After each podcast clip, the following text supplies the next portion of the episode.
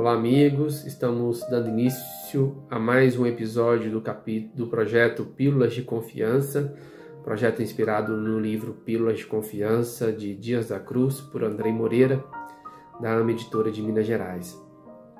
Um projeto que tem sido de tanto crescimento, de tantas reflexões oportunas para o nosso coração e para nossa mente, fonte de muita alegria e aprendizado para todos nós.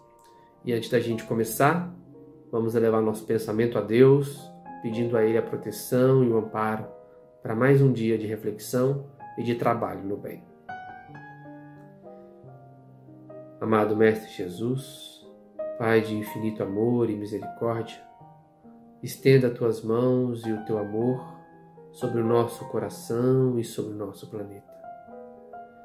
Vivifique em nós, Senhor, os sentimentos de bom ânimo, esperança, de confiança, de amorosidade de fraternidade, para que possamos ter a compreensão necessária nesse momento de dificuldades que atravessamos enquanto humanidade.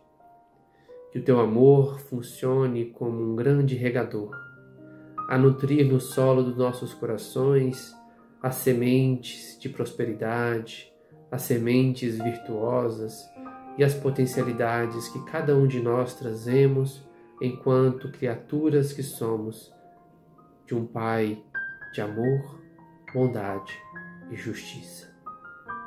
Que o desânimo não tenha lugar, que a desesperança possa esmorecer e que possamos nos fortalecer uns nos outros, buscando ter olhos de ver e ouvidos de ouvir, para cumprir com o nosso dever e com aquilo que cabe a cada um de nós. Por fim, obrigado, Senhor, pela existência e pela vida, e que sigamos hoje em mais um dia de aprendizado, que assim seja. E a leitura de hoje, o título né, da leitura de hoje, A Criatura, obra perfeita, obra perfeita de Deus. Todo espírito é um filho de Deus infinitamente amado e amparado, mergulhado em mar, em um mar de misericórdia que lhe conduz sempre ao porto seguro do amor divino. Quando Deus olha para a criatura, não vê uma obra imperfeita. Ele vê uma obra perfeita em execução e sabe que obra sua não falha. Quando ele olha para o broto, vê o fruto maduro que se anuncia e ama incondicionalmente cada etapa e cada estação de desenvolvimento do ser. Não há circunstância humana que possa afetar a infinita serenidade e estabilidade do Pai e de suas leis amorosas e sábias. Os atos infantis, humanos, são por ele considerados a conta de ignorância ou rebeldia, que não o afetam e nem o perturbam. Antes, acionam mecanismos naturais de reajuste e reequilíbrio. A lei divina, estatuída pelo Criador, é ordenada e ordenadora. Sustenta a ordem e conduz a ordem. Embora a lei de justiça devolva a cada um o fruto de seus atos e a responsabilidade de suas ações, a misericórdia divina sustenta o ser no estímulo de suas potencialidades e na descoberta de sua grandeza, na conexão com a fonte, que é o Pai. O otimismo e a esperança em Deus são a marca da conexão com a fonte e a compaixão. No coração e nos atos, o testemunho da sintonia com o amor maior. A leitura de hoje vem nos trazer a reflexão sobre o nosso papel ou sobre a nossa essência enquanto criaturas criadas por Deus. E mais uma vez, se concebemos um Deus soberanamente justo e bom, onipotente, onipresente, onisciente, causa primária de todas as coisas, nós temos que tirar disso ou apreender disso que nós somos parte dessa criação. E se Deus é perfeito, em, su, em seus atributos, nós também somos uma obra perfeita da criação.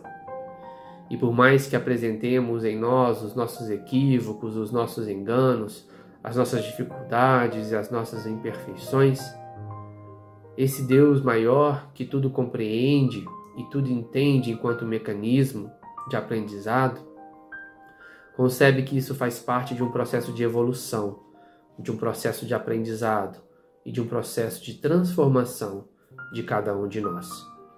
É claro que isso nem sempre virá sem as dificuldades da vida, sem as limitações da matéria ou sem as vicissitudes que, numa reflexão maior, numa compreensão ampliada, nada mais são do que as construções que nós mesmos produzimos através dos nossos pensamentos, das nossas emoções, dos nossos comportamentos e dos nossos atos. Mas, mesmo nesse sentido, há por trás dessa justiça um sentimento de misericórdia e de amorosidade. Eu gosto de usar muito de uma imagem para a gente entender esse mecanismo da lei de causa e efeito ou ação e reação pela, pela ótica do amor e da misericórdia divina. É como se nós nos encontrássemos de frente de um grande oceano, do mar da vida, do mar da nossa existência enquanto espíritos.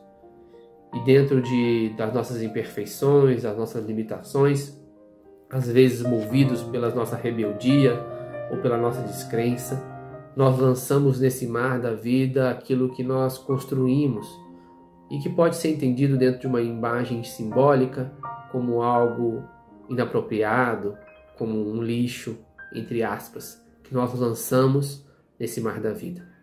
E dentro de um, mar, um mecanismo natural, assim como o mar vai e vem, o universo se expande, se contrai, nós inspiramos e expiramos desse ciclo, nessa dinâmica de vida, naturalmente o mar acolhe aquilo que nós lançamos, assim como a vida acolhe aquilo que nós lançamos. Mas no momento outrora, o mar, dentro desse mecanismo, devolve aquilo para nós. Mas existe uma diferença. Por mais que eu tenha lançado isso com agressividade, com revolta, com desespero, com descrença, o mar volta, quebra a sua onda, espraia na areia e devolve aos nossos pés, amorosamente, de uma forma muito afetiva e misericordiosa, aquele, aquilo que um dia nós lançamos no seu leito de água. E aí, diante disso, a gente tem uma escolha. Se eu me sinto preparado e capaz para, nesse momento, utilizar ou lançar mão daquilo que um dia eu lancei, para tornar dar aquilo um fim útil e bom para mim e para aqueles que eu convivo à minha volta, eu posso então dar um novo sentido e um novo significado àquilo que me vem agora como experiência. Mas se ainda eu não me sinto preparado, não me sinto com as ferramentas necessárias, naturalmente o mar leva aquilo de novo, para que num outro momento possa voltar à minha existência. Esse, dentro do meu entendimento, a pedagogia de um Deus ou de um pai, de uma mãe, que é amor e justiça. Ele não retira de nós as consequências dos nossos atos, mas isso não nos vem como uma punição nem como um castigo, vem como uma oportunidade, como uma pedagogia divina de aprendizado e de arrefecimento da nossa própria consciência diante, muitas vezes, dos sentimentos que ainda carregamos de culpa, de arrependimento ou de remorso. Esse Deus Criador, esse Pai de amor, pede a nós essa compreensão de filhos, de irmãos, para com a vida.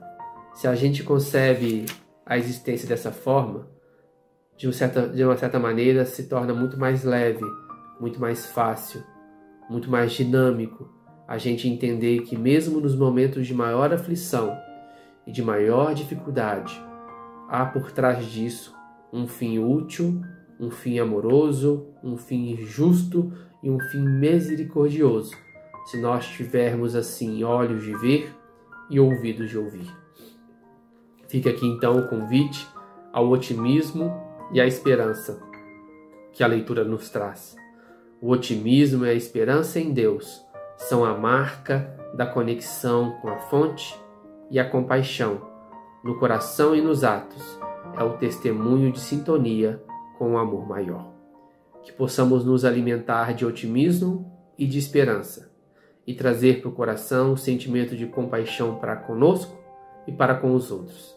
Certamente assim caminharemos de uma forma mais suave, de uma forma mais esperançosa, de uma forma mais confiante e de uma forma mais fraterna nesse momento de dificuldade que atravessamos juntos enquanto humanidade, enquanto irmãos que todos nós somos.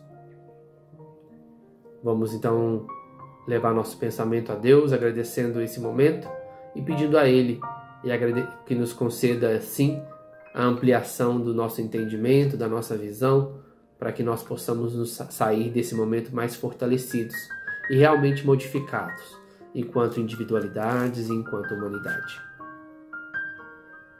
Amado Mestre Jesus, a Ti hoje queremos agradecer pela casa, pela moradia que nos sustenta e nos ampara das intempéries da vida, pelo alimento que sacia a nossa fome e a nossa sede, pelos amigos que tantas vezes nos consolam nos momentos difíceis, pela família que nos deu a vida e nos oferece tantos incentivos ao nosso crescimento e ao nosso aprendizado. Por tudo isso, Senhor, somos gratos e entendemos que por ter tantas coisas, somos também mais responsáveis por nós e pelos outros, surgindo assim em nós o sentimento de dever para com a humanidade e para com nossa transformação. Imbuídos assim do nosso compromisso, pedimos a Ti, Jesus, que nos dê força e coragem para seguirmos em frente com a confiança necessária para realizar aquilo que está de acordo com a Tua vontade e com o Teu coração. Faça de nós, Mestre, instrumentos do Teu amor e que possamos ser assim fogo que aquece alimento que sacia, água que mata a sede e cobertor que arrefece o frio daqueles que mais precisam. Muito obrigado, Jesus, por mais um dia. Muito obrigado, Senhor, e fique conosco, hoje, amanhã e sempre. Que assim seja. Um beijo grande no coração e até o nosso próximo encontro em Pílulas de Confiança.